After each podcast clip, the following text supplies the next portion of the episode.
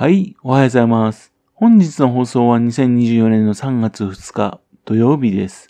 本日は第734回目のお話となります。このチャンネルは福島県郡山市在住の特撮アニメ漫画大好き親父のぴょん吉が響きになったことをだらだ話をしていくという番組です。そんな親父の一言を気になりまして、もしもあなたの心に何か残ってしまったら、ごめんなさい。悪気はなかったんです。不幸にこの番組に興味持ってしまったら、ぜひ今後もごひいきのほどよろしくお願いいたします。本日はショートバージョンです。今回はですね、この人面白そうだけどまだ読んでないっていう作家さんです。本の積んどくってありますよね。読む前にですね、作家さんについて調べてるんですね。自分がこれからですね、読みたいと思っているのはですね、あの、や、中山裕次郎さんって方です。中山裕次郎さん。外科医の方でね、作家でね、そしたら靴下収集家、あとプロ褒めエアー。褒めるのプロって意味ですね。素晴らしいですね。自分真似できないんですよね、褒めるのね。自分になりたいと思ってるんですけどね。この方の書いてきたですね、泣くな研修医っていう作品ですね。2019年にね、出た本なんですが、その本がですね、2021年にですね、テレビ朝日でですね、え、テレビドラマになったらしいんですね。これでね、知りまして見たいと思ったんですよね。現在ね、有料配信のね、テラサに入らないと見られないみたいですね。テラサなら特撮も見られるからいいかなと思ったんですが、今悩み中です。またこの先にですね、あの、2022年にね、あの、劇団で舞台化されたらしいですね。この作家さんがね、自分気になったのはですね、あの、福島県で何度かね、働いてらっしゃるんですよね。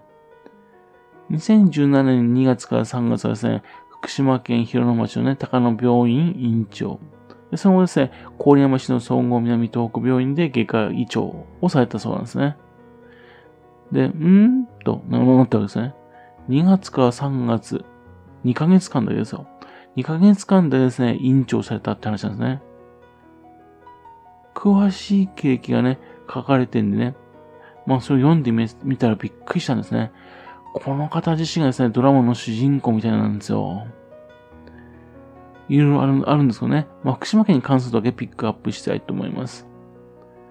まずあの、1980年生まれでね、神奈川県育ち。まあ、紆余曲折ありましてね、都立駒込病院でね、初に初期研修後ですね、その病院でね、大腸外科医師、非常勤としてですね、えー、9年間勤めたらしいんですね。まあ、この当時はね、海外に学会発表などもね、毎年行っていたそうなんですね。そんな時ですね、2016年12月31日、ね、福島第一原発から 19km に位置する高野病院の院長が火事で亡くなるっていうニュースをですね、NHK で見るんですね。で、6日後ですね、Facebook でね、友人の医師からですね、あの、高野病院にボランティアで来ているけどね、存続が厳しいとポストしてるのを目にするんですね。ならば自分が行くというのでね、えー、頭がね、沸騰しましてね。そしてその晩に電話しましてね。で、3日後にね、高野病院に訪問しまして、3週間後にはですね、2月1日がですね、院長として赴任することになるんですね。びっくりです。広野町の高野病院。その院長にその経緯になったんですね。この広野町の高野病院ですよね。実は何度か行ったことがある病院なんですよ。っていうかですね、震災前ですよね、妻の故郷がですね、まあ出産できる病院って、この地域ではこの、ここぐらいだったんですね。そのわけですね、自分の子供たちが生まれた病院なんですよ、この高野病院。その中で何度もご厄介になってました。震災の時にはね、その高齢の院長がね、頑張っておられてね、そして原発事故の後もね、原発に近い病院としてね、地域医療をね、維持してきた病院なんですね。その話はね、えー、とよく聞いていたんですね。まそして自分の子供たちが生まれた病院だから、ね、非常に気にしていたんですね。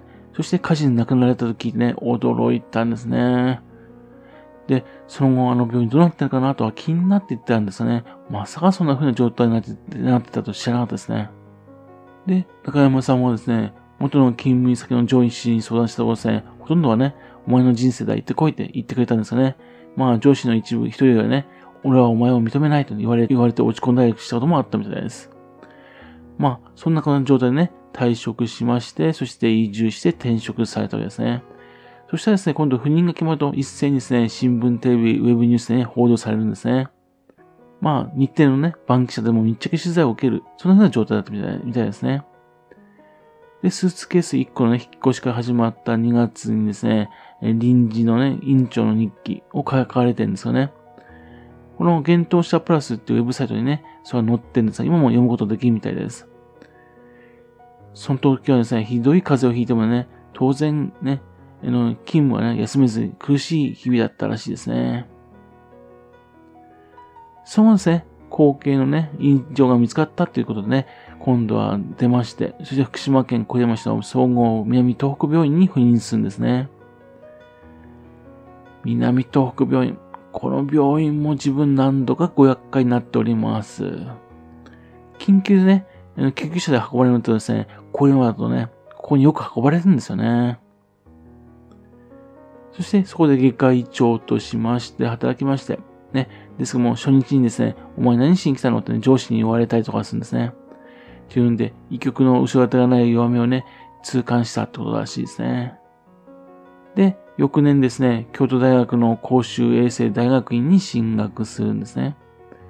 というんで、え先ほど言いましたドラマになった泣くな研修医っていう小説はですね、2019年で出てますんでね、この大学院時代に書いたものなんでしょうね。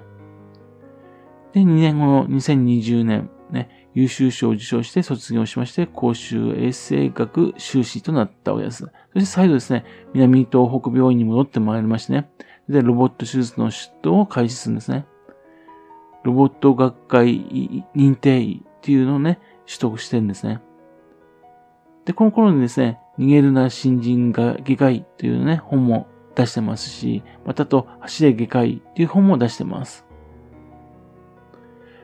そして2021年10月はですね、国境の神奈川県に、戻りましてね、藤沢市に今日構えまして、茅ヶ崎市のね、えっ、ー、と、湘南東部総合病院でね、手術している日々を送っているってことらしいですね。そして、まあ現在に至るってなるのかななんて思ったらですね、まだ福島県という関係があったんですね。2023年、昨年ですよね、福島県立医科大学でね、医学博士、かっこお寿司を取得と。論文博士なんですね。論文出してって、そして医学博士を得たわけです。手塚治虫さんと同じですね。モットーはですね、死んでも、いつ死んでも後悔するように生きるってことらしいですね。いいモットーですね。要するに、いろいろといつもチャレンジし続けていくってことなんでしょうかね。そして主な著者にですね、の、先ほど言った本の他にですね、幸せな死のために一刻も早くあなたにお伝えしたいことだとかね、医者の本音だとか、がん外科医の本音だとかね、そんな風な本を出されているそうですね。なかなか面白い作家さんですね。非常に気になっております。とですね、今回はですね、これから読みたい作家さんの話でした。読むの非常に楽しみにしております。